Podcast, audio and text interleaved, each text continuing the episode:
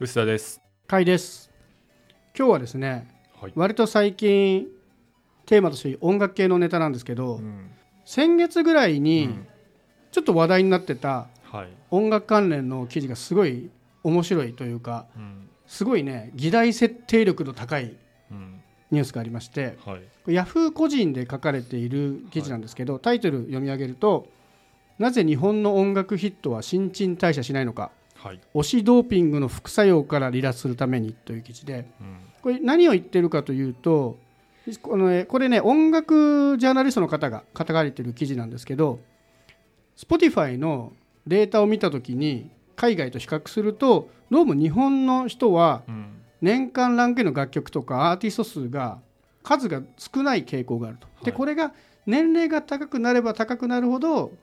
それが顕著だと要は聴いてる楽曲が少ないとか、はいい、つも聴いてる曲ばっかり聴いてるみたいな。うん。でこれを、まあ、この方は、えー音楽の固着化と言ってても新陳代謝してないよねとはいいうところを指摘してでね、うんいくつかその要因として、まあ、高齢化社会なんじゃないのとかうん。あとは推し活のブームのせいなんじゃないのとか、はい。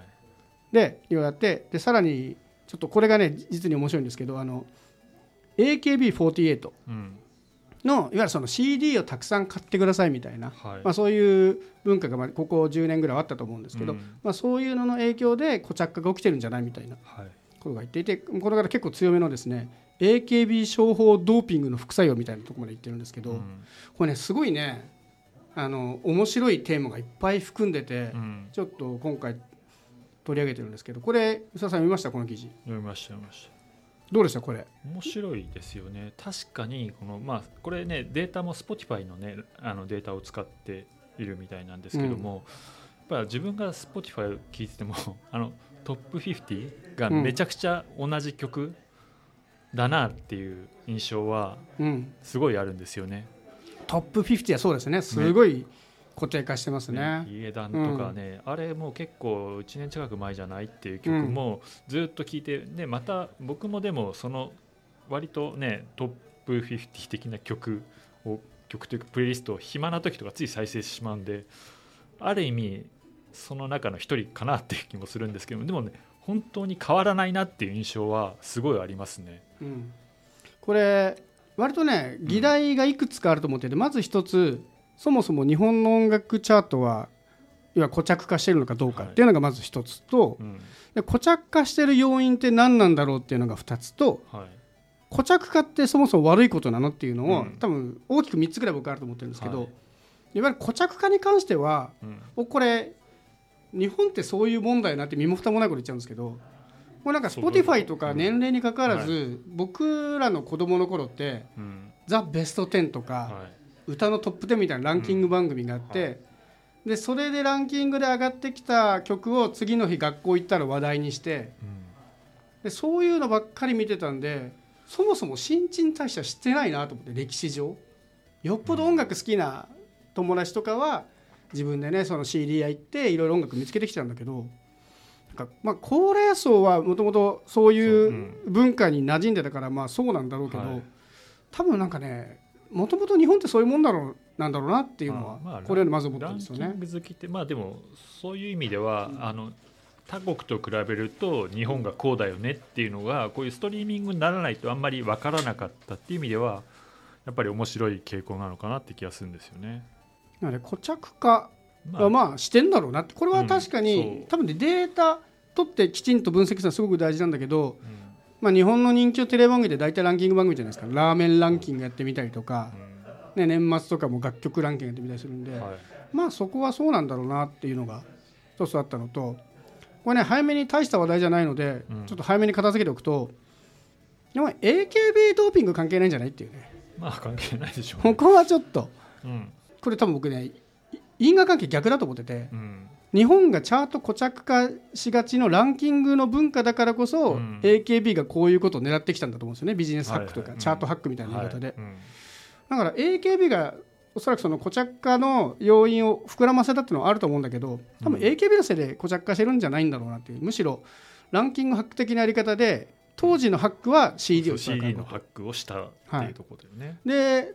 何回か前にもあのゲストで K さん来ていただいたとかその前にも僕は BE:FIRST とかで言ってるんだけど、はい。ここ最近はもうそれが通用しなくなって、音楽チャートのハックって言い方がいいのか分かんないけど、はい。音楽チャートを盛り上げるやり方がうん。CD じゃなくなってきたよっていうので、はい。まあ、そういう意味では少しここからあの賃賃貸借が起きるのかもしれないですけどね。そうですね。AKB 系って結局、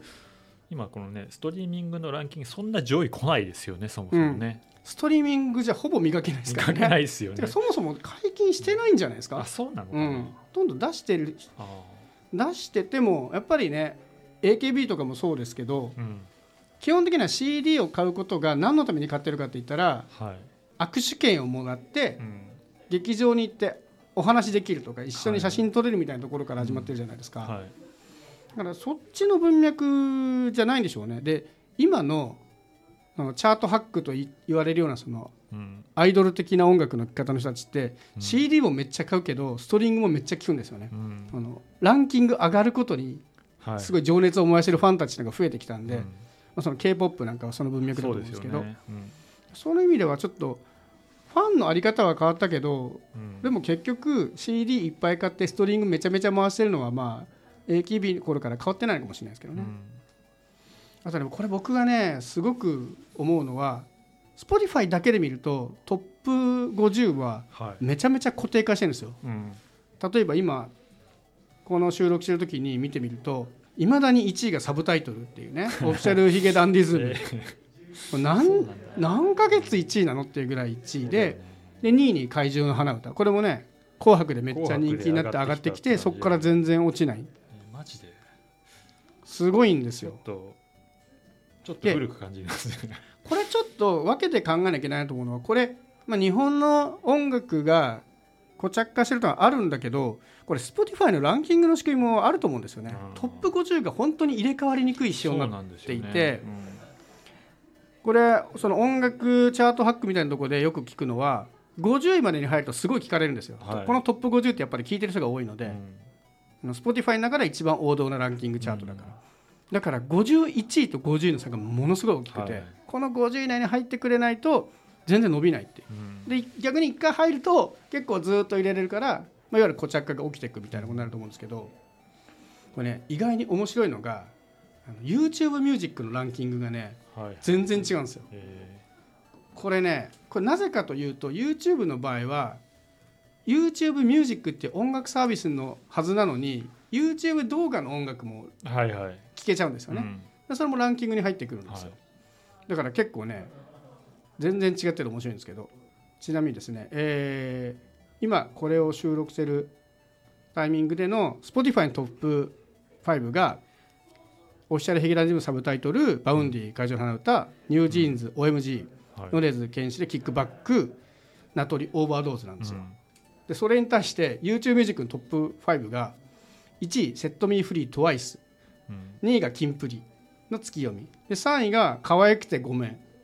4位がスノーマンタペストリー。5位スノーマンなんです。でなこれ何が一番の違いかというと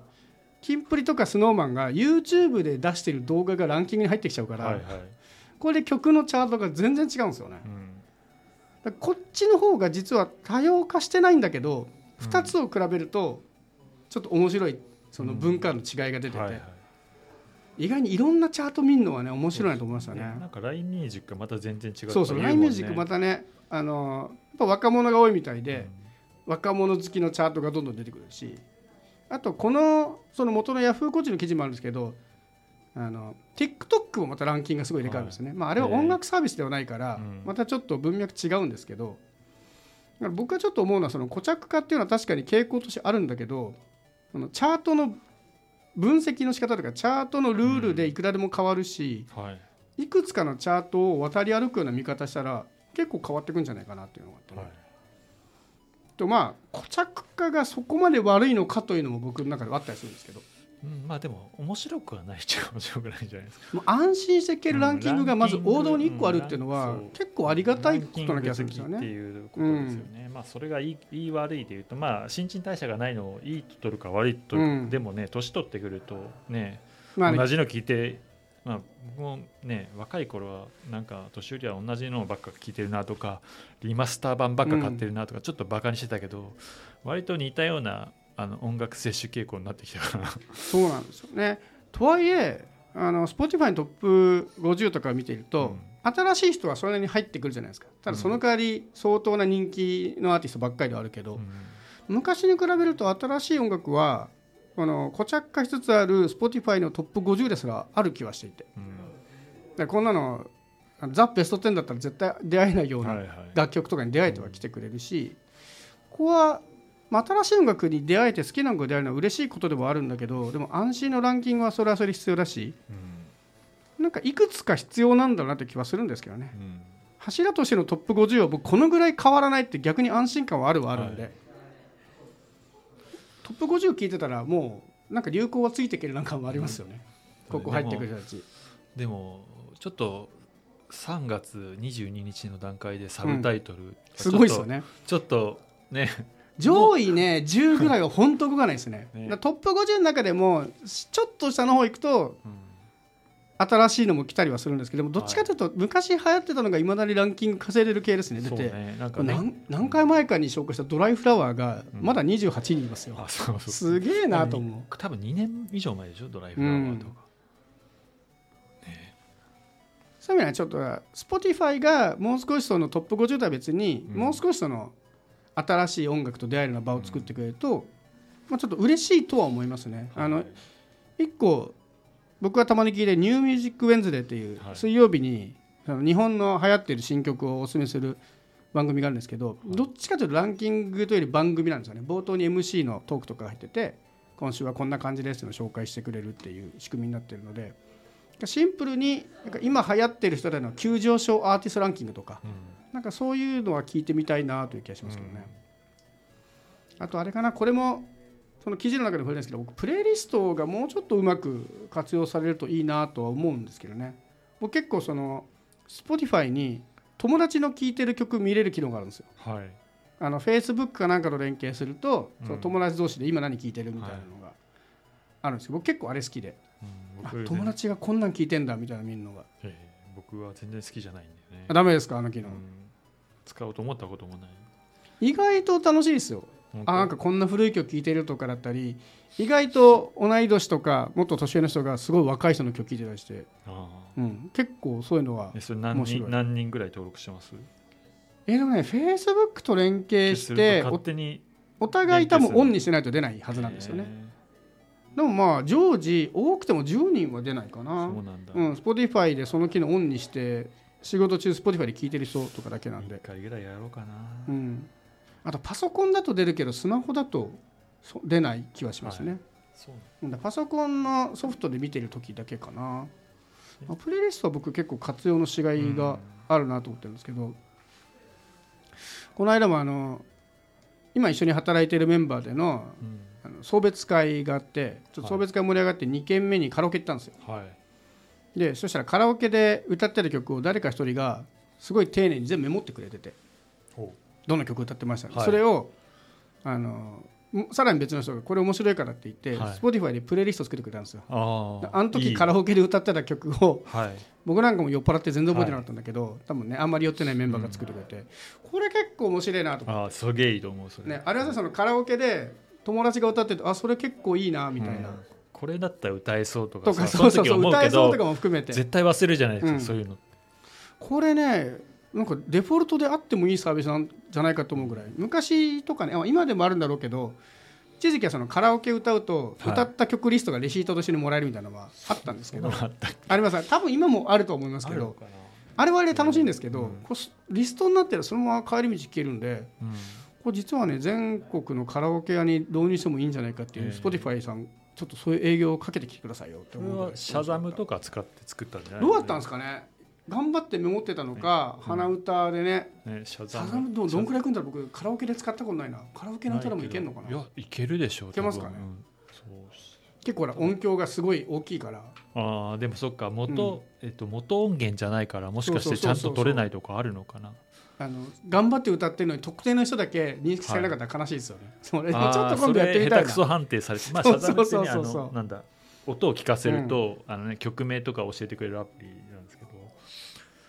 ね、うん、あどうなんだろう今度や、まあ、カラオケがねえかな。そうね。じゃあ今度、でもシャザムあでもあれ Google のなんだっけ？Google のこの曲何とかもありますね。うんそうそうそう。多分ピクセルとかだと、あれはメロディーでやるから多分ね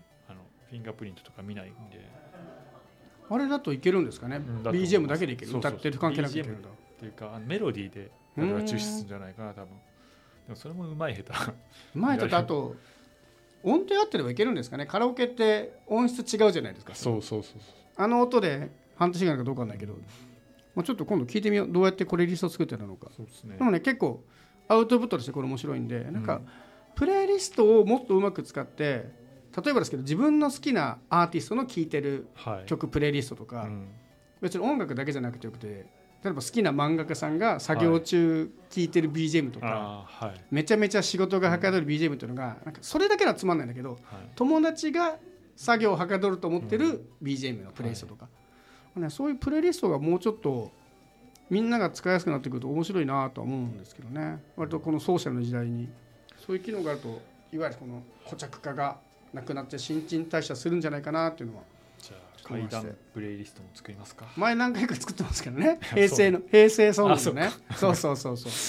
でもああいうのもそうじゃないですか。番組内で紹介したものをやるとか。はいそれこそねそうラジオ番組とかで紹介した楽曲が全部プレイリストになってるとか、ね、ラジオ局だとほら毎週トップ10とかやってたりするじゃないですか楽曲の、あれプレイリストでもうやってる番組あるのかもしれないですけどそういうことやってくれると結構ね楽しめそうだなと思うんで、まあ、そういうことをいろいろ考えるっていう意味でもこの記事すごい面白くて、まあ、固着化は多分してるだろうしうん。何かそれに対して新陳代謝した方がいいっていうのになんか今足りてないものはいっぱいあるんだけどまあいろいろ面白い新陳代謝のやり方あるんじゃないかなとは思ったんで、あ僕はやっぱプレイリストとかやっぱ人に属するのが一番